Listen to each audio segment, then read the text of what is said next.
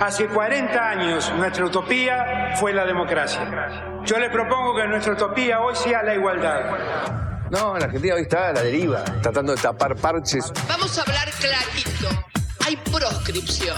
La grieta famosa, que es un invento de la política para generar odio y desde ahí conseguir más votos. Vas a meter preso a Videla. A todos los responsables. Estamos trabajando en armar una estrategia para enfrentar la izquierda a nivel internacional. La izquierda tiene que pelearle y la peleamos todos los días. Si vos le tenés bronca, le tenés que pelear, pelear o que tenés bronca, pero lástima a nadie. La moneda ya está en el aire. Empieza cara o seca en FM Concepto.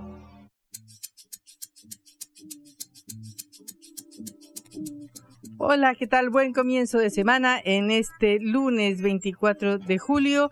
Eh, los saludamos en la hora del regreso en esta producción de la Agencia Internacional de Noticias Sputnik. ¿Cómo estás, eh, Juan Legman? Muy buenas tardes, Patri. 24 de julio, 24 del 7. Y nosotros acá, informando 24-7, como cada día. Este es el mejor chiste que se me ocurrió después de un fin de semana. de pensar. De pensar sí, tengo cuatro documentos de Drive, ¿viste? Donde fui tirando todas las formas para abrir de una manera graciosa. Así que por suerte no me dedico al humor sino al periodismo. sí, ¿Cómo estás vos, Patri? Algo. Bueno, eh, tratando de asimilar todas las novedades que hay en este país todos los días, ahora con el informe de que se llegó a un acuerdo con el fondo que todavía tiene que rubricar el, el staff del Fondo Monetario Internacional y las medidas que se han tomado en medio de que estamos a tres semanas de las pasos, o sea que se aceleran los tiempos políticos, económicos, se mezcla todo. Efectivamente, y bueno, en esa línea, además de hablar con un especialista, vamos a ver las medidas anunciadas durante el fin de semana, porque si ocho, nueve tipos de cambio te parecían poco, Patri, por suerte ahora tenemos más de 10. Dólar MEP, dólar contado con liqui, dólar importación de bienes, dólar importación de servicios, dólar Qatar, dólar turista, dólar Coldplay. Yo, Patri, vos tirame un dólar y para mí es como el tutti frutti. Sale la palabra, la letra M, entonces hay que poner un dólar con M, bueno, el MEP, con C, contado con liqui. Y así con cada una de las palabras de las letras de, del abecedario. Así que es muy interesante esto. Una categoría del, frut, del tutti frutti tiene que ser dólar puesto por el gobierno. Bueno, trataremos de entender un poco esta situación en Argentina y hablaremos también de España, donde también se produjo un resultado electoral, eh, no sé si sorprendente, pero por lo menos eh, que complica las cosas, porque si bien eh, ganó ampliamente el Partido Popular, es posible que termine gobernando el Partido Socialista, el PSOE.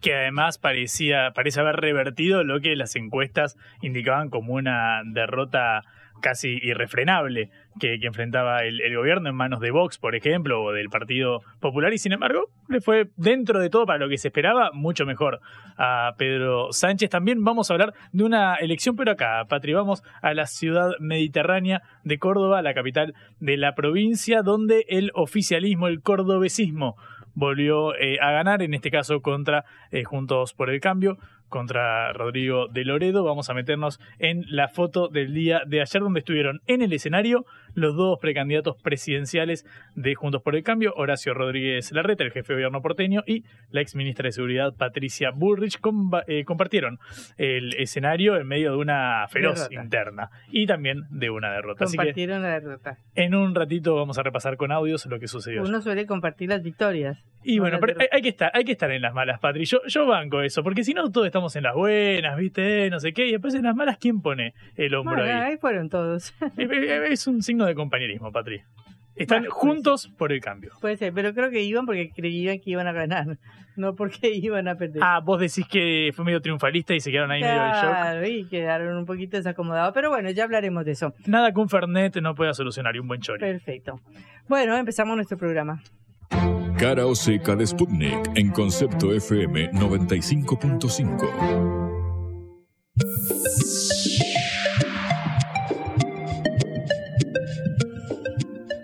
Como siempre, un fin de semana con bastantes novedades. Por un lado, internacionales, por otro lado, en Nueva York y Argentina, con el acuerdo con el FMI. Y en tercer lugar, eh, porque nos aproximamos cada vez más a la fecha de las primarias abiertas, simultáneas y obligatorias el 13 de agosto en Argentina. Eh, las elecciones en España son de resaltar no solamente porque es un país muy importante de la Unión Europea, no solamente porque eh, eh, los lazos que unen a América Latina con España, sino porque tienen un cierto parecido con las elecciones argentinas. No total, pero cierto parecido. Y como siempre, pues no se pueden hacer extrapolaciones o comparaciones que se justapongan con la realidad porque no dan, pero sí remarcar algunos rasgos que se asemejan. Las elecciones de ayer fueron en cierto sentido una pequeña sorpresa porque si bien el Partido Popular eh, de derecha tuvo una increíble remontada porque sacó eh, 136 diputados de cerca de 90 o algunos así que tenía, no me acuerdo la cifra exacta, eh, sacó 33.05 de los votos y ganó la elección. Sin embargo, el PSOE, el Partido Socialista Obrero Español de Pedro Sánchez en el gobierno, obtuvo un 31.7% y no cayó, digamos, obtuvo 122 diputados, dos diputados nuevos, no más, no avanzó, pero tampoco cayó. Y Vox, este partido em, que está más a la derecha que el Partido Popular, eh, sacó 12,39%, 33 diputados. Pero del otro lado de la izquierda, o un poco más a la izquierda que el PSOE, Sumar, la, esta agrupación de la vicepresidenta de España, sacó 12,31% y 31 diputados. Sin embargo, parece que estas cifras eh, van a producir un, una novedad política y es que va a gobernar el PSOE porque sería el que podría llegar a la mayoría de 176 diputados con los votos de Sumar y agrupaciones menores incluyendo a los independentistas catalanes. Es decir, si es que los independentistas catalanes eh, y sobre todo Junts, eh, que es el partido de Carlos Puigdemont, que está exiliado en Bélgica, lo aprueba. Pero vamos a ver qué exigencias le pone a el Partido Socialista Español. De, cualquier manera, no es tanto para hablar sobre esta parte interna de la votación, de la cual hablaremos más adelante, sino de cómo podría esto tener algún reflejo en las elecciones argentinas, porque han asimilado al PP y a Vox con Juntos por el Cambio y Milei. Y guardando todas las distancias, como ya dije, porque en España hay una democracia eh, monárquica, digamos, pero un sistema parlamentario en donde se decide por la mayoría de las bancas y no acá que hay un sistema presidencialista donde se decide por la mayoría de los votos. Pero bueno, esta comparación de que hay dos fuerzas que están bastante parejas podría ser parecido al escenario electoral que se plantea en Argentina, donde las encuestas de alguna manera dan en las pasos, en las primarias, por ahora en las primarias, un escenario similar entre Juntos por el Cambio y Unión por la Patria. Claro que, eh, y bueno, la otra comparación parecida es que, o la otra cuestión en la cual hay una cierta similitud es que ese lugar de Vox podría ser el lugar de Javier Milei de la Libertad Avanza en Argentina. Em, pero bueno, eso todo está por verse porque no existe, por ejemplo, a la izquierda del partido de gobierno, a la izquierda de la Unión por la Patria, una fuerza externa más a la izquierda con la cual Unión por la Patria pudiera hacer ganar e imponerse con los votos. Eso no existe en Argentina. Eh, a lo sumo existe un escenario en el cual eh, Juan Grabois, que está adentro de la interna de Unión por la Patria, eh, saque una parte de los votos, se dice el 5, se dice el 7, se dice el 8, el 9, pero esos votos supuestamente tendrían que después ser traccionados por el candidato oficial el cual va a ganar la interna, que es el ministro de Economía, Sergio Massa. Pero bueno, como siempre, en este marco electoral eh, se nos ha venido el acuerdo con el FMI que estábamos esperando toda la semana pasada y que, que ya se firmó desde el punto de vista técnico, pero falta que sea refrendado políticamente por las autoridades del fondo. Y eso hizo saltar el dólar a 552 pesos, es decir, volvió, hace poquito celebrábamos, o celebrábamos, no, mencionábamos el hecho de que el dólar ya había pasado los 500 pesos, es decir, el billete de 500 que es un yaguarete. Y ya nos reíamos de que ya el yaguarete no iba a servir para nada. Pero ahora ya el dólar hoy subió a 552, es decir, hace 15 días hablábamos de que el dólar había pasado esta cifra y ahora ya estamos viendo que llega a 550. Sin embargo, esta no es la mirada de todos los mercados, porque los mercados aparentemente han recibido con simpatía el acuerdo con el FMI y las medidas que indicó, que informó el gobierno ayer por la tarde, tarde-noche, en las cuales eh, con el nombre que quieran ponerle, pero es una de evaluaciones indirectas. Son unas medidas un poco complicadas porque son eh, aumentos de los dólares y de los impuestos a los distintos eh, tipos de cambio para encarecer los tipos de cambio de las importaciones, los tipos de cambio que se utilizan, como los de tarjeta de crédito, como los de los viajes al exterior, etcétera. Eh, pero de cualquier manera significan sí o sí una devaluación, aunque sea por la vía impositiva, como dicen, es decir, por la vía de agregarle impuestos a los tipos de cambio. Y también para los exportadores, mejorando el tipo de cambio para algunas exportaciones. Pero eso lo vamos a hablar más adelante. De cualquier manera, aparentemente las medidas han sido tomadas positivamente por el mercado, es decir, en, la, en, el mercado de la bolsa, en el mercado de las acciones y por el FMI, pero no así por eh, los ciudadanos que salieron a comprar dólares y hacerse de dólares porque piensan que no los va a ver.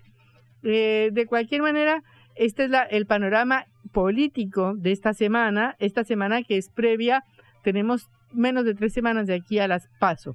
Y empiezan a salir también encuestas de todo tipo eh, sobre qué podría pasar en las PASO. Una encuestadora internacional brasileña que se llama Atlas dijo que Sergio Massa podría ser el candidato más votado en las PASO. Es decir, a pesar de eh, esta difícil tarea que tiene Massa de ser al mismo tiempo el ministro de Economía, el que lleva las malas noticias, y el candidato de la Unión por la Patria que propone que sea que se propone como presidente, aparentemente podría llegar a ser el más votado en las primarias. Eh, pero en las primarias, como decía antes, comparando con el panorama español, habría un cierto empate entre Juntos por el Cambio y Unión por la Patria. Eh, según esta encuestadora, Massa podría llegar a tener 26% de los votos. Patricia Bullrich eh, ganaría su interna en Juntos por el Cambio con un 22%. Luego vendría Milei, según esta encuesta, con 20%. Y cuarto lugar, el jefe de gobierno porteño Horacio Rodríguez Lareta. Bueno, falta mucho, falta mucho. Otras encuestas no dicen lo mismo. Otras encuestas, hay una, varias encuestas que dan parejo a Horacio Rodríguez Larreta y a Patricia Bullrich en la interna. Hay otra encuesta que también lo mide mucho más alta, la mide mucho más alto a Patricia Bullrich. Eh, y se abren muchas eh, eh, especulaciones y muchas posibilidades para ver qué pasaría en una, en una primera vuelta, porque recordemos que las pasos son solamente elecciones internas, y por supuesto en una segunda vuelta. En una segunda vuelta, sorprendentemente, Sergio Massa podría llegar, dice esta encuesta, a ganarle con eh, Horacio Rodríguez Larreta, pero no con Bullrich. Si Bullrich fuera la candidata, ganaría eh, Patricia Bullrich y no Sergio Massa. O sea que, como en España, podríamos estar hablando de un empate entre las dos alianzas políticas principales, eh, pero a diferencia de España no tenemos una fuerza por la izquierda que ayude a compensar los votos que le faltan a eh, Unión por la Patria y sí los tiene en este caso Juntos por el Cambio con la votación de Javier Milei que en algún momento se pueden complementar, es decir, eh, un eventual triunfo de Patricia Bullrich en Juntos por el Cambio puede llevar a traer los votos de Javier Milei o quizás al revés, cosa que es más difícil. En suma, vamos a tener que esperar esta gran encuesta nacional que son las PASO, rezando para que el dólar pare el ritmo ascendente, es decir, que podamos pararlo y frenarlo eh, de alguna manera y esperando que las cifras de la economía con este acuerdo con el FMI se acomoden por lo menos hasta que termine eh, las paso o hasta que termine la primera vuelta y la incertidumbre política. Blanco o negro, sí o no. A favor o en contra. Sputnik para la pelota para reflexionar.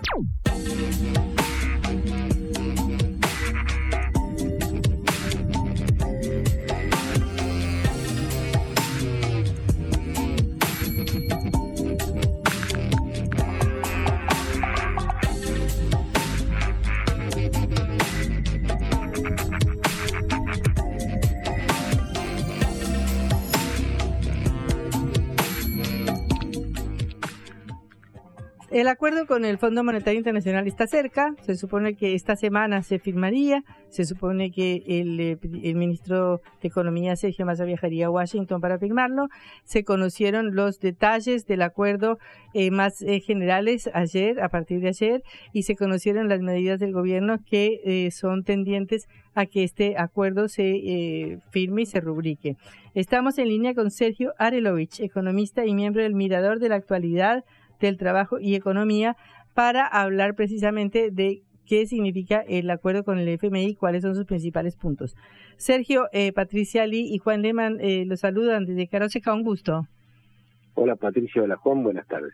Bueno, Sergio, eh, ¿cuáles podrían resumirnos cuáles son los primeros principales puntos del acuerdo con el FMI?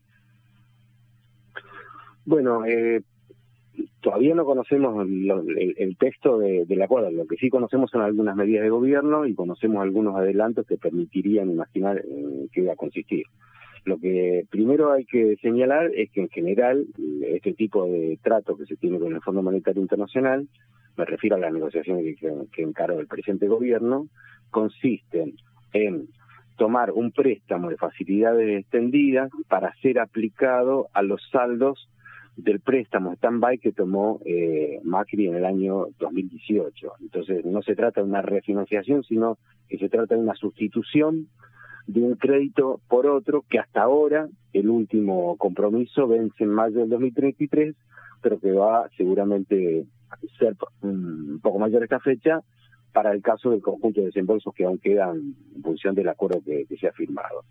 Eh, lo, primero que tenemos que señalar y recordar es que la deuda con el Fondo Monetario Internacional ya tomada, esto es por capital, e intereses comprometidos de los vencimientos que van desde julio, del 1 de julio del 2023 hasta mayo del 2033 suman 53.338 millones de dólares.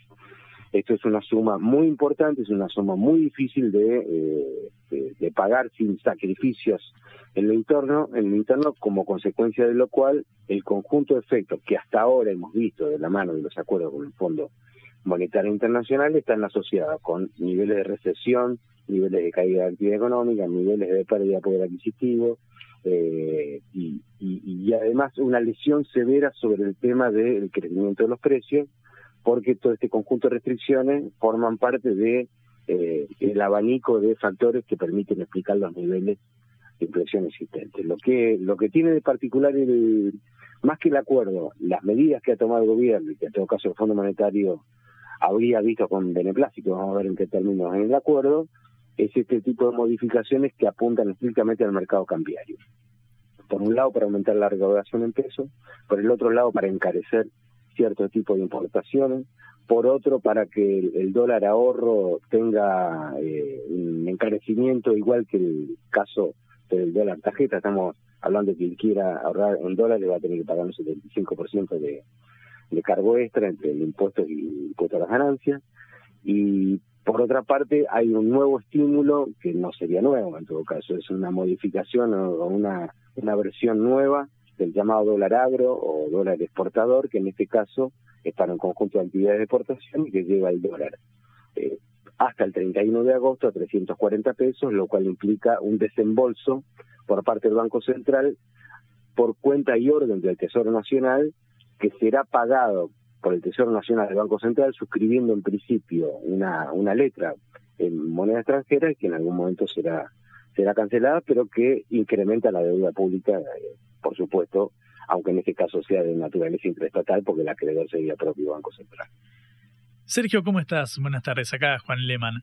Em, si uno se fija en dos de los grandes problemas de la macroeconomía y que además están eh, interrelacionados en este momento, por un lado está la falta acuciante de dólares en el Banco Central y las reservas negativas, y por otro lado la inflación, por más que bueno, en la última medición se redujo un poco, pero estamos ante la interanual más alta de los últimos 32 años, uno tendería a pensar que bueno, este conjunto de medidas quizás va en línea con lo que pide el fondo y la falta de dólares para afrontar los vencimientos, bueno, podría en algún punto eh, verse dentro de toda minorada por, bueno, el aumento de los desembolsos previstos para el resto del año. Pero el otro capítulo, que es el de la inflación, ¿crees que con este paquete de medidas y con una nueva negociación con el Fondo Monetario, de ahí puede surgir algún plan que sea compatible con la meta de reducir la inflación, más teniendo en cuenta que estamos ante un año electoral? ¿O este acuerdo también crees que va a ser inflacionario, como se dijo en algún momento sobre el original?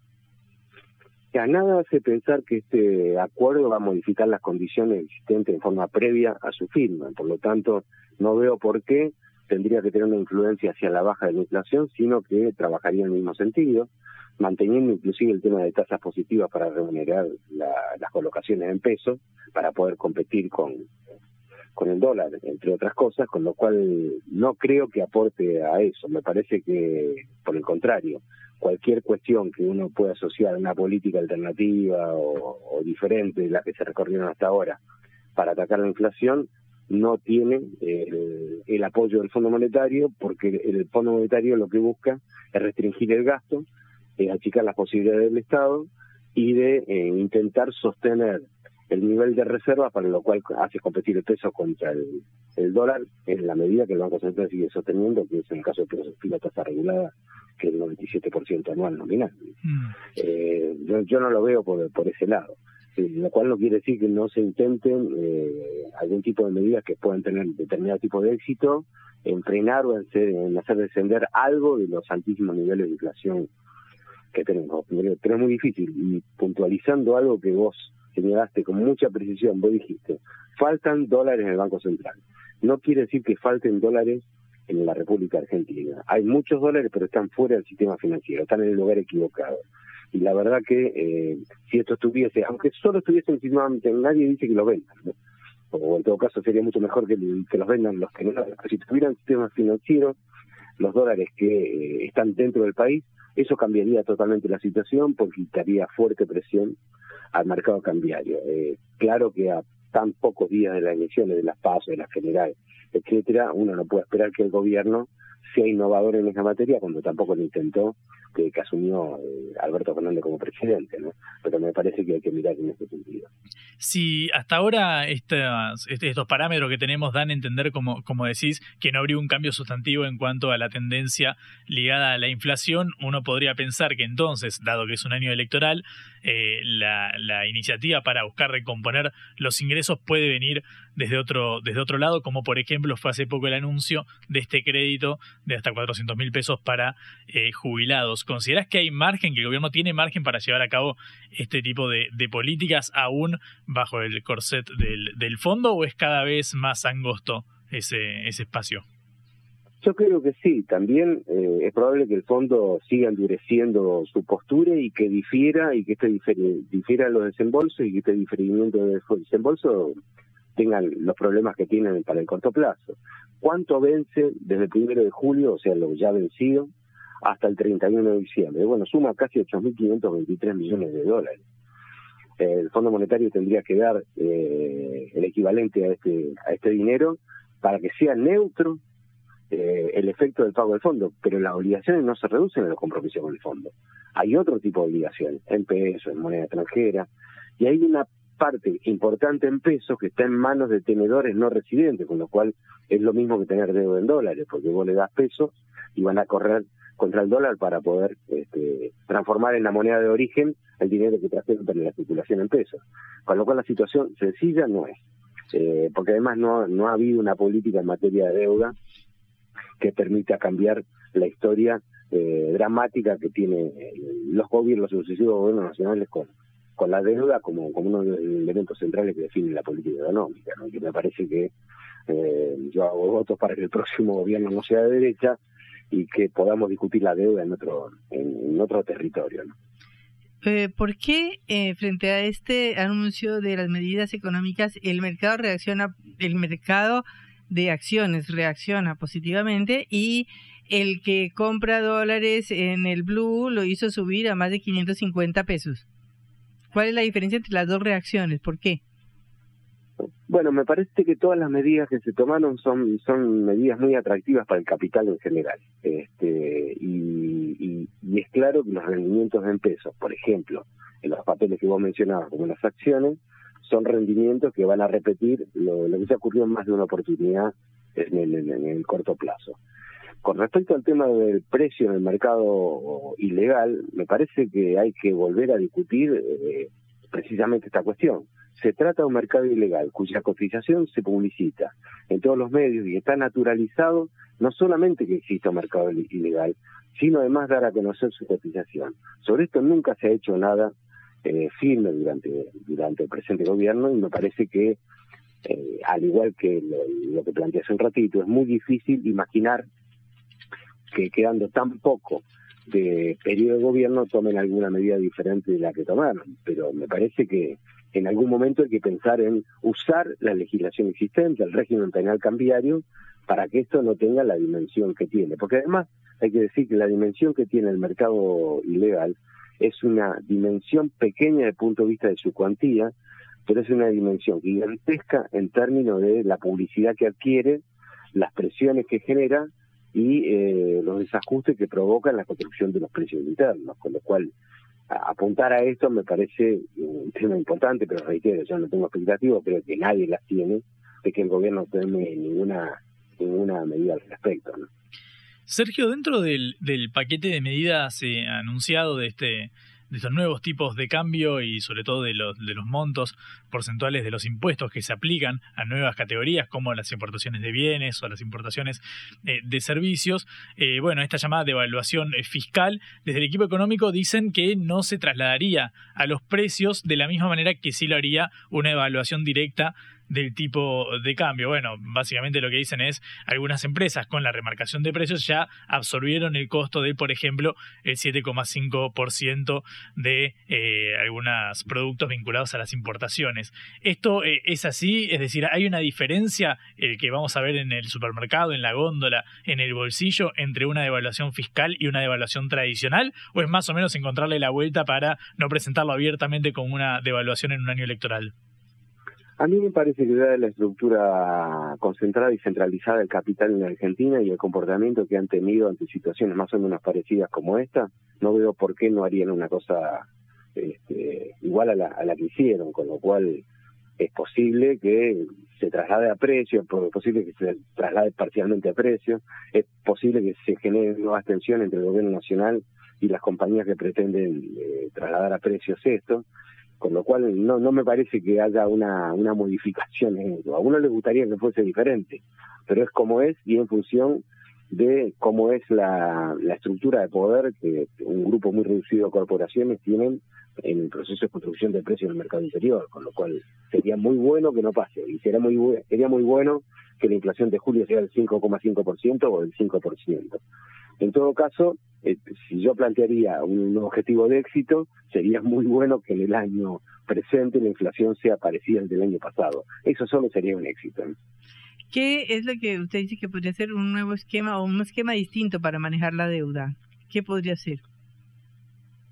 Bueno, a mí me parece que hay que replantear varias cosas en, la deuda. Lo que, dada la importancia que ha tenido la deuda pública estatal y la deuda privada, pero hablemos de la deuda pública estatal, desde el 76 o desde el 70, 1977 en adelante, porque ha definido procesos políticos, ha implicado retrocesos significativos en la distribución del ingreso, ha provocado una sangría de recursos y de trabajo argentino que se ha ido al exterior bajo distintas formas, yo en primer lugar plantearía que lo que se necesita es un código de deuda.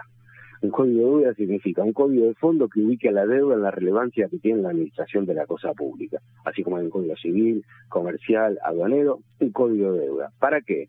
Bueno, hay cosas que están naturalizadas, por ejemplo, está naturalizado que una parte importante de la deuda pública esté corporizada en títulos emitidos por el Estado Nacional y tengan libre circulación en los mercados secundarios. Y en realidad lo que hemos visto es que esto lo que facilita es el comportamiento de fondos buitres o de entidades financieras que tienen comportamiento buitre y que son asimilables a esto y que provocan cimbronazos significativos en la posibilidad de administración de la cosa pública precisamente por caer en manos de eh, jugadores que tienen un, enorme peso. Sobre esto nunca se discute. Entonces, pareciera que la única forma de tomar préstamo en moneda extranjera lo es emitiendo títulos públicos o en moneda local, eh, lo mismo. Yo creo que es una cuestión que hay que discutir.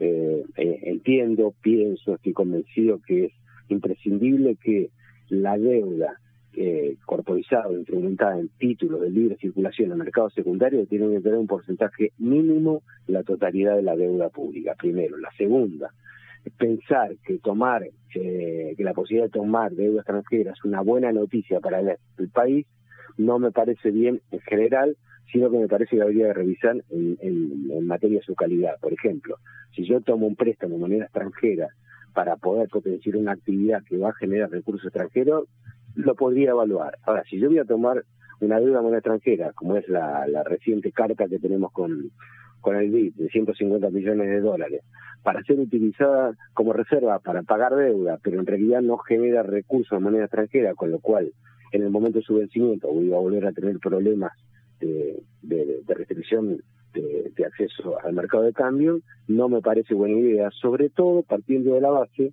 que la Argentina tiene enormes fuentes de financiamiento en pesos y que requerirían una política de construcción eh, normativa sencilla, aunque de construcción política que seguramente será trabajosa, intentando, intentando modificar todo esto, y que yo las asocié a un artículo que salió en el caso firmado por mí este fin de semana, en página 12, que refiere, por un lado, a qué hacer con las tendencias de títulos públicos emitidos por el Banco Central en poder de las entidades financieras, que son una especie de préstamo que no van a nadie y que en realidad sirven solamente para eh, provocar una contracción de medios monetarios, pero también replantear el uso del, Fondo de Garantía de Sustentabilidad que administra ANSES, para lo cual habría que hacer una revisión, me parece que no vamos a tener tanto tiempo de eso, eh, de cómo fue la creación del Fondo de Garantía de Sustentabilidad en, su momento, en el año 2007, que es lo que pasó en noviembre del 2008 cuando se estatizaron los fondos de jubilaciones y pensiones, y cuál es la naturaleza de esa deuda rara que tiene el Estado Nacional, la Administración Nacional con, con ANSES, que en realidad es una deuda que fue centralmente provocada como consecuencia de la privatización del sistema de jubilaciones y pensiones. Pero bueno, ahí yo lo plantearía en la mesa de trabajo eh, y, sería muy largo para echar. Claro, bueno, pero será para otra oportunidad que podamos hablar del Fondo de Sustentabilidad, que es un tema muy importante. Muchísimas gracias, Sergio, por estos minutos con Cara Seca. Gracias a ustedes, chao. Era Sergio Arelovich, economista y miembro del Mirador de Actualidad del Trabajo y la Economía. Cara o seca. En el foco.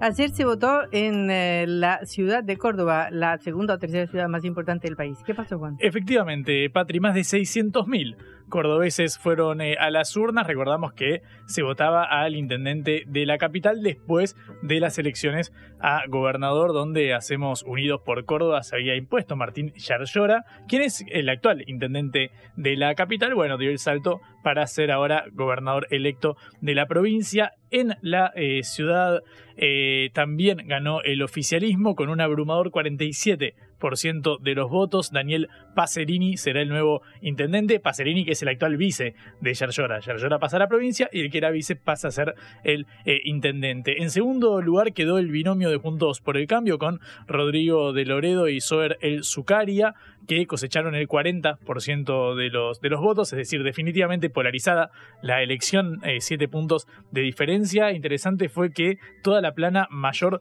del PRO estaba en el escenario, estaba Horacio Rodríguez eh, la Larreta, estaba Patricia Es decir, parecía haber ahí la posibilidad de una foto de unidad ante un potencial eh, triunfo, según auguraban las encuestas y los medios, sobre todo los medios de Buenos Aires, decían que era más probable el triunfo de la oposición. Bueno, finalmente no se dio la foto porque eh, ganó el oficialismo, ganó el cordobesismo como hemos hablado, que es un peronismo, pero que no es lo mismo que la nación, es una alianza con el radicalismo, tiene su complejidad, nace con De la Sota, luego viene Schiaretti, el actual gobernador eh, saliente, y ahora Martín Yarlora, quién va a ser sucedido en la eh, ciudad por eh, Daniel eh, Pacerini. Escucha lo que decía Rodrigo de Loredo, que claro, hizo venir a toda la plana mayor del PRO, a toda eh, la oposición de Juntos por el Cambio a la ciudad de Córdoba y esto, estas palabras le dedicó en su discurso final agradecido inmensamente a estos dirigentes que tenemos en Juntos por el Cambio, que vinieron a Córdoba con mucha responsabilidad, que comprendieron que es importante que Córdoba escoja autónomamente sus autoridades, que vinieron con su prestigio y con su trayectoria a validar propuestas que nosotros teníamos en Córdoba. Agradecerle a Gustavo Valdés, el gobernador de Corrientes, Alfredo Cornejo, futuro gobernador de Mendoza, los hice venir al pedo, le digo yo los hice venir al pedo, les digo yo, porque sabes que, Patri, en las buenas y en las malas hay que ser gracioso, buen perdedor. Rodrigo de Loredo, como todo buen cordobés, asumió la derrota con humor. La vuelta al mundo en la vuelta a casa.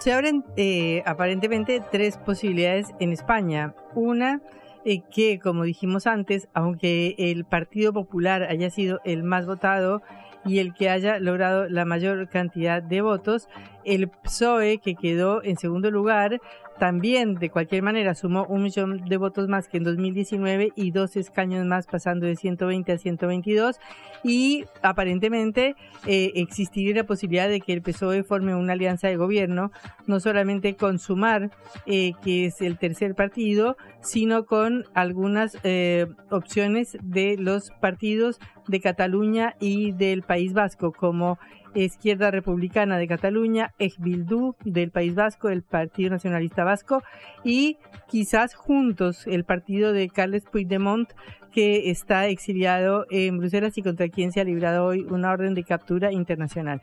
De manera que, bueno, está bastante eh, dudoso el panorama si se va a un bloqueo a nuevas elecciones, si gobierna el PSOE o si gobierna el PP, como pide el eh, presidente de ese, el candidato de ese partido, Alberto Núñez Feijóo.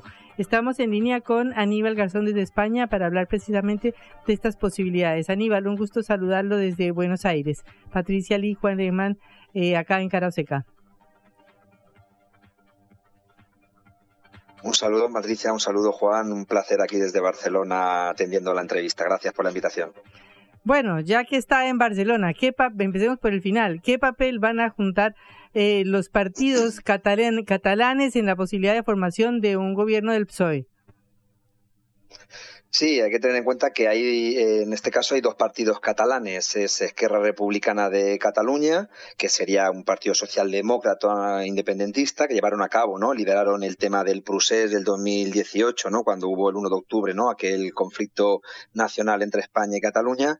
Y eh, también Junts, eh, Junts per Cataluña, que sería como, pues, la derecha, ¿no? Un partido más conservador catalán, que su líder, Puigdemont, todavía sigue en el exilio porque era el presidente de la Generalitat, el gobierno catalán, cuando hubo lo del procés. Ahora, es que Republicana ha dicho claramente que sí, ha tenido ya eh, diferentes eh, pactos ¿no? con el Partido Socialista y le va a dar eh, apoyo. veremos ahí el tema de la negociación, pero tiene siete diputados y sí que en principio va a dar apoyo a la investidura. ¿Por qué? Porque no atiende a las demandas del Partido Popular y Vox porque son totalmente contradictorias. El Partido Popular y Vox son dos partidos, partidos ultranacionalistas españoles que atacan ¿no? constantemente a lo que es la identidad cultural tanto catalana como vasca como gallega. ¿no? Para ellos, mucho siempre el referente de una España unida y grande, ¿no? Que era el dicho que decía Franco, sobre todo Vox, ya que es la ultraderecha, donde intenta eliminar el, catalán en todo momento. ¿Qué es lo que pasa aquí? Que quien eh, es que Republicana sí que va a dar apoyo al Partido Socialista, veremos la negociación, pero aquí el juego que hay más eh, complejo es Junts per Catalunya, que es la derecha. ¿Por qué? Porque Junts per Catalunya, no olvidemos que Puigdemont, su líder, sigue en el exilio y hoy mismo han detenido a Clara Ponsatí. Clara Ponsatí es una eurodiputada, eh, también independentista catalana, que es de Junts, que estaba también ¿no? en búsqueda de captura, por decirlo así, por el, por el Tribunal Supremo Español y ha venido y entonces ha sido detenida en Barcelona, ha sido otra vez, es, bueno, eh, las sueltas, tampoco en el tema de, ha sido, eh, bueno, temporalmente liberada, pero le han hecho ese gesto. Entonces, aquí el tema es, eh, Junts, ¿qué va a hacer? Si Junts se opone, a la investidura del Partido Socialista, puede haber que haya un bloqueo total y tenga que haber segundas elecciones si en dos meses no se lleva una presidencia. Hay que tener en cuenta que ahora hay un proceso desde la primera votación. España tiene dos procesos. Una mayoría absoluta de 300 diputados, 176 tenía que conseguir el apoyo el líder del Partido Socialista, Sánchez, o Feijóo, si es el que se presenta. Y la segunda votación en 48 horas es la mayoría simple, simplemente que el sí sea superior al no. ¿Qué sucede? Que el bloque de la derecha tiene 171, el bloque no más progresista llamado así, 172. Lo que falta entonces ahí, quien puede jugar es Junts. Junts, si se pone en contra, bloquearía la investidura del Partido Socialista y se necesitarían dos meses después llevar unas nuevas elecciones. Esto se ha repetido en España tanto el 2016 y 2019. ¿Qué quiere decir? En resumen, que el tema catalán-español no está resuelto y es un tema, un conflicto ya histórico, pero además se aceleró con el procés y ningún partido centralista, ni Partido Popular, ni Partido Socialista, en, ni siquiera Sumar, ni menos, menos Vox, han tenido en cuenta también la importancia de los nacionalismos periféricos. Vasco, que había el conflicto en su momento, ¿no? Un conflicto armado, el tema catalán y el tema gallego. España es un Estado plurinacional y falta todavía hacer una lectura de ello, mucho sobre todo desde Madrid. Creo que es importante porque, bueno, no se tiene y eso generan estos conflictos y estos boicots también o bloqueos en, el aspecto eh, político español. ¿Y qué eh, ayer escuchaba a mm, Núñez Feijóo que decía que todos los gobiernos que ha habido en, los últimos tiempos en España han sido todos los que ganaron las elecciones. Este, y que si se y estableciera un gobierno del PSOE con estos acuerdos, pues no, sería un gobierno que iría en contra de la mayoría popular. ¿Esto es así? Aunque, digamos, eh, yo entiendo el problema, el dilema de que es la derecha, pero es el que sacó la mayoría de los votos. Sí, pero hay que tener en cuenta que el sistema español no es un sistema presidencialista, por ejemplo, que predomina en el modelo eh, americano, claro. ¿no? latinoamericano. Es un modelo parlamentario, es un modelo parlamentario donde hay dos cámaras, pero principalmente la más importante, la Cámara Baja, es el Parlamento, que son 300 diputados. Aquí el modelo este que se nació de la Constitución del 78, ¿no? después del franquismo, con el hecho de llevar el máximo consenso de partidos ¿no? y evitar una sociedad eh, dividida, ¿no? por decirlo así, que fue el planteamiento. Haya funcionado mejor o peor, pero fue el planteamiento. ¿Qué sucede? Que es una monarquía parlamentaria. El primer ministro no existe, es el monarca, que también tiene un poder político que muchas veces oculta, y lo que viene aquí a hacer es que los partidos tienen que conseguir una mayor absoluta de un candidato. Entonces, los parlamentarios, que son los representativos, tienen que conseguir que un partido, un candidato sea votado en 176 votos. Entonces, es, es no son unas elecciones directas. Las, eh, no olvidemos que aquí no se vota a una persona, se, se vota a una lista bloqueada a nivel provincial del partido. No votamos a Feijó. Feijó se presenta en la candidatura simplemente de Madrid y luego es el, candidato número uno, pero no es. Se presenta en Madrid, votan una lista, en Barcelona vota una lista. Votamos a partidos para que salgan representantes de cada provincia, ¿no? España tiene 52 provincias. Van los parlamentarios como representantes y eligen. ¿Qué sucede? Que puede ser el partido más votado, perfecto, como ha sido el Partido Popular, que tiene 132 diputados, 36, perdón, puede ser, pero no hagas una fuerza de pactos y de coalición o de negociación con otros partidos y seas el más aislado. No olvidemos que el Partido Popular solamente tiene contacto con Vox, la ultraderecha, pero no a lo mejor con el Partido Socialista, que sí que tiene contacto o ha sido más flexible con los partidos nacionalistas vascos, catalanes y gallegos. Eso hace que sin ser la primera fuerza, sí que sumarías en tu investidura. Por lo tanto, lo que dice el Partido Popular lo dice porque ahora, pues bueno, el enfado ¿no? de ser la primera fuerza y no ganar. Pero no olvidemos, vuelvo a decir, son elecciones parlamentarias, no son eh, legislativas, no son elecciones ejecutivas. Y creo que ahí está el doble juego, el doble rasero del Partido Popular, que lo utiliza siempre que le interesa, porque esto, eh, estamos hablando de las elecciones generales, pero sucede exactamente lo mismo en todas las elecciones autonómicas, es decir, España tiene 15 autonomías, Cataluña, Galicia, Andalucía, Madrid, País Vasco, La Rioja, etcétera, etcétera, y todos tienen el sistema este, y el Partido Popular lo ha utilizado también para lo mejor desbancar al Partido Socialista como primera fuerza, pactando con otra fuerza. Entonces, esto es una historia que se repite, pero sale el niño enfadado porque ve que no va a ganar siendo el primero. Pero olvidemos que las reglas de juegos en España son totalmente diferentes a lo que dice Feijóo. Mm. Aníbal, ¿cómo estás? Buenas tardes, buenas noches para vos. Aquí Juan Leman. Em, quiero preguntarte por el rol que desempeña eh, Yolanda Díaz ahora con, con esta propuesta de, sumar y cómo avisorás el, futuro político de esta dirigente que, bueno, tras la, la, separación dentro de, Unidas Podemos, ¿qué rol puede ocupar Yolanda Díaz tras conseguir estos 31 escaños, si no me equivoco? Sí, eh, bueno, Yolanda Díaz, ya sabemos, ¿no? Que, que, fundó la nueva organización Sumar, que finalmente eran organizaciones que ya estaban dentro de Podemos, pero bueno, quitando un poquito, pues esa etiqueta de Podemos, que era la que había creado en su momento Pablo Iglesias, y Yolanda, pues bueno, pues tuvo ciertos conflictos con Pablo Iglesias, algunos líderes de Podemos, y creó su nueva formación un poquito así resumido. Lo primero que hay que decir es que Sumar no ha tenido buen resultado. Salía Yolanda Díaz eh, contenta, pero Sumar, es decir, Podemos antes tenía 38 unidades Podemos en la suma 38 diputados. Ahora ha tenido 31 ha perdido, ha perdido 700.000 votos. Y entonces salen no como contentos, pero yo creo que al final tenían que ser más críticos. Ha salido, eh, han salido Yolanda Belarra, que es eh, eh, miembro de, Podemos, y lo ha dicho. Dice, hemos perdido 700.000. Creemos que no ha habido un buen proceso de coalición. Ha sido un proceso muy desde arriba del proyecto de Yolanda Díaz. Ha faltado calle, ha faltado asambleas, ha faltado programa participativo, ha habido enfados, ha habido dedazos sobre quién va primero en la candidatura y tal. Es verdad que son unas elecciones anticipadas, no hay que olvidarlo que esto fue convocado en mayo después de las municipales y eran elecciones que se iban a realizar en noviembre y entiendo los dos tiempos, pero no ha habido un consenso propio y ha habido muchos conflictos personalistas. ¿Qué ha llevado? Se ha mantenido porque teniendo esa formación más o menos ha sacado 31, no ha tenido una gran crisis como Vox, por ejemplo, pero mm, ha perdido votos. Estamos en un proceso ahora mismo de esa izquierda que era alternativa, que nació con el 15M en el 2011, hablamos de Podemos, un momento Unidas Podemos, Ahora, sumar, eso ha tenido como una debacle poco a poco. ¿Por qué? Porque ha jugado en el tema parlamentario, se ha convertido poco a poco en la marca blanca del Partido Socialista. Y en su momento, el 15M, si nos acordamos, decíamos aquí, PP y PSOE, es, perdonar la palabra, es la misma mierda, PP y PSOE es igual. Se decía, ¿no? En su momento, con la crisis del 2008, porque veían que eran dos patas del bipartidismo del régimen del 78 monárquico. Claro, el hecho de sumar y Podemos finalmente convirtieron que el Partido Socialista era un partido también de izquierdas, en lugar de un partido que estaba llevando recortes. ¿Qué ha pasado? Que mucha gente pues ha ido desengañando poco a poco y se ha quedado una fuerza de 31. Eso es ser una marca blanca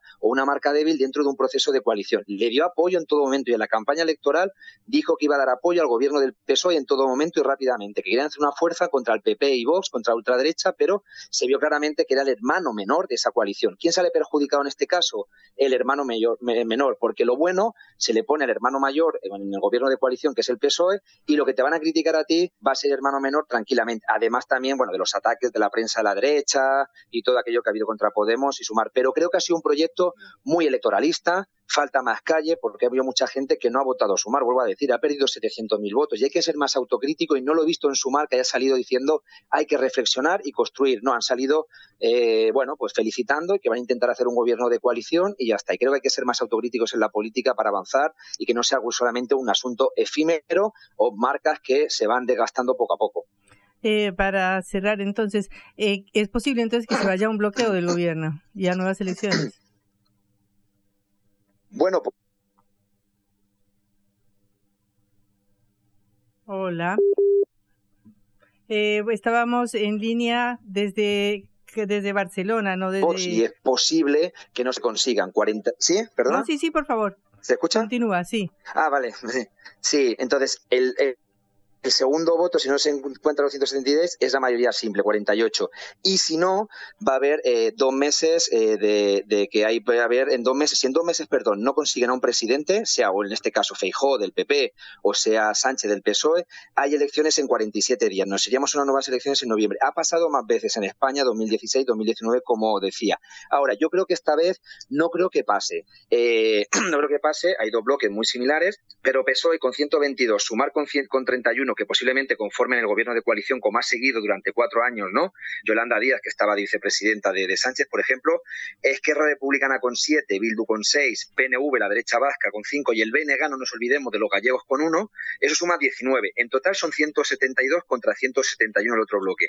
Creo que solamente hay que ver entonces aquí el papel de Junts, de la derecha catalana. Creo que es posible pero no olvidemos, Cataluña eh, quiere un proceso de autodeterminación, Cataluña quiere un referéndum. No creo que el Partido Socialista lo vaya a aceptar. Ahí viene, va a ser el punto de la negociación. ¿Qué es lo de Puigdemont? Que es eh, eh, dar más competencias a Cataluña, generar un... Eh, no sé qué tipo de competencias le pueden ofrecer, pero ahora mismo es donde está un poco más la derecha de Junts, ¿no? De decir, bueno, queremos un referéndum, pero no lo va a hacer porque dicen que es anticonstitucional y el Partido Socialista se considera un partido constitucionalista. Es la única manera. Yo creo que va a llegar a la negociación. ¿Por qué? Sobre todo porque el PP y Vox es un gobierno muy conservador de la ultraderecha y además con el crecimiento, no olvidemos, de la ultraderecha en Europa, España también quiere darse la etiqueta de que la ultraderecha ultraderecha no ha ganado. No olvidemos, la ultraderecha ha ganado en Italia, con Meloni, la ultraderecha ha ganado en Finlandia, la ultraderecha está ganando en muchos países y en España es una amenaza porque, claro, también viene de su histórico, eh, perdón, su historia franquista Creo que ahí van a ceder un poquito los partidos nacionalistas vasco-gallego, pero hay que ver sobre todo una cosa, qué va a suceder en la negociación, qué va a haber en la mesa y veremos. Yo creo que no va a haber eh, segundas unas elecciones nuevas, pero sí que se va a dar en la mayoría en una mayoría simple, no una mayoría absoluta. Y creo que Sánchez va a seguir siendo presidente eh, cuatro años más, pero y no olvidemos, y no para alargarme, va a ser un gobierno de coalición muy complejo, con muchas fuerzas, que necesitas el apoyo de varias fuerzas, con sus intereses regionales, su complejidad, no le va a hacer una gran legitimidad a Sánchez en ello. Y siempre hay la posibilidad de la moción de censura o los ataques que pueda llevar a la derecha. Ha quedado muy equilibrado entre eh, dicotomía eh, que se dice izquierda-derecha. Perfecto. Aníbal, muchísimas gracias por estos minutos en Cara Seca. Hasta luego. Gracias por la invitación. Un abrazo fuerte. Aníbal Garzón, sociólogo y analista internacional español. Cara o seca. Te contamos lo que otros callan. A ver, Juan, si nos puedes explicar el galimatías de las medidas del gobierno y de los dólares que hay. Casi como si fuera un oxímoron, Patri. Se puede resumir como devaluar sin devaluar.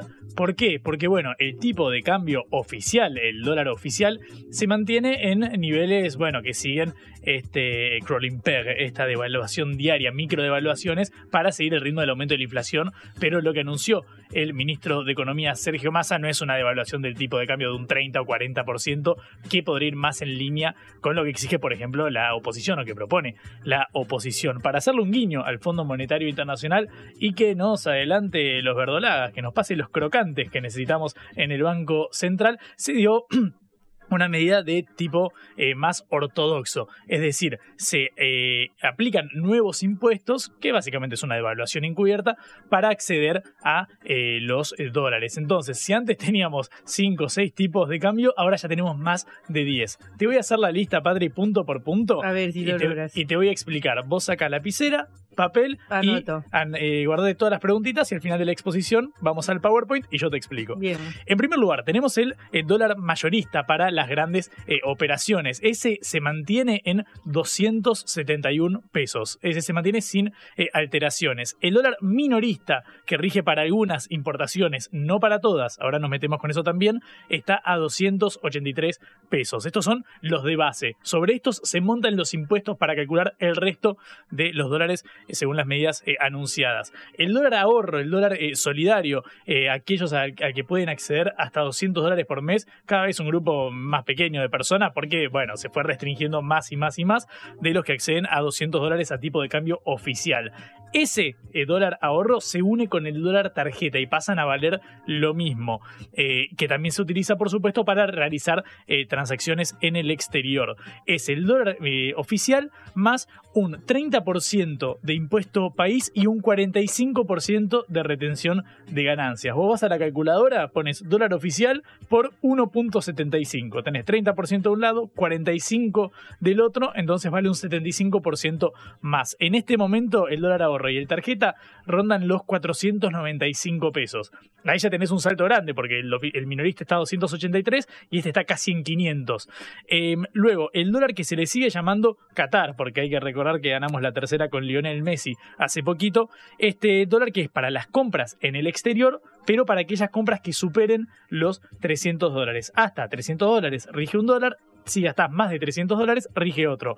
Este dólar, que el dólar Qatar tiene, como antes, el 30% de impuesto país, el 45% de retención de ganancias, y a eso se le suma un 25% de eh, bienes personales. Es decir, vos sumás, sacar la calculadora, 30 más 45 más 25. ¿Estamos? Eh, en este caso está 566 pesos, es decir, el doble que el eh, dólar minorista. Pero después tenés los financieros, tenés el dólar MEP, el dólar bolsa, es decir, aquellos que se utilizan para hacer operaciones en la bolsa y que se depositan acá en el país, está a 497 pesos. El dólar contado con liquidación, casi lo mismo que el MEP, solo que se deposita afuera, no se deposita en el país. Ese está a 533 pesos. Anda anotando, Patri, vos que te gusta operar mucho con el dólar bolsa.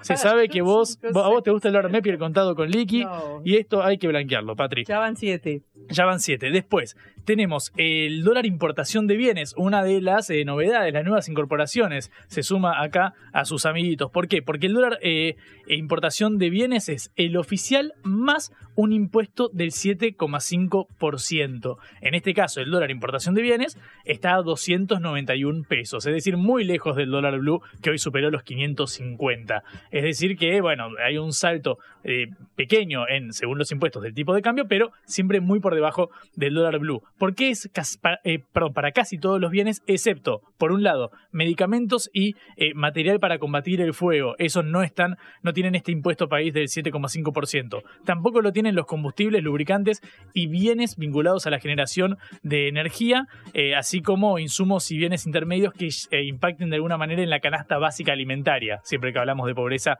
e indigencia. Y también los bienes eh, suntuarios que ya pagan un 30% aparte. A esto no se les alcanza el 7,5%. También está otra nueva incorporación, el dólar importación de servicios, que es el de referencia para las empresas que, por ejemplo, contratan software para la producción. Este es el oficial más un 25% de impuesto país. En este momento está 338 pesos.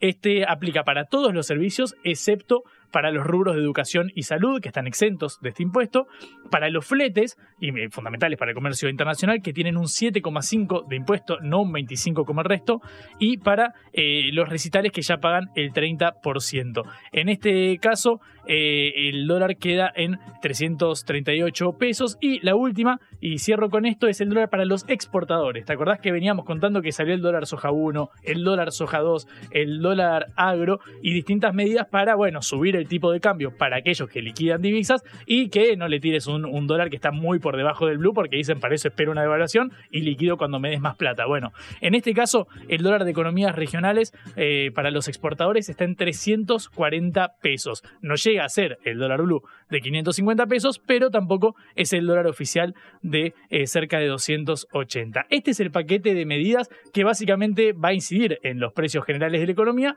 porque, bueno, la importación de ciertos bienes que se consumen tienen ahora un recargo de impuesto. Es una, devaluación sin devaluar, básicamente porque el tipo de cambio oficial se mantiene dentro de todo estable y lo que sí cambia son los impuestos que se cobran sobre cada dólar.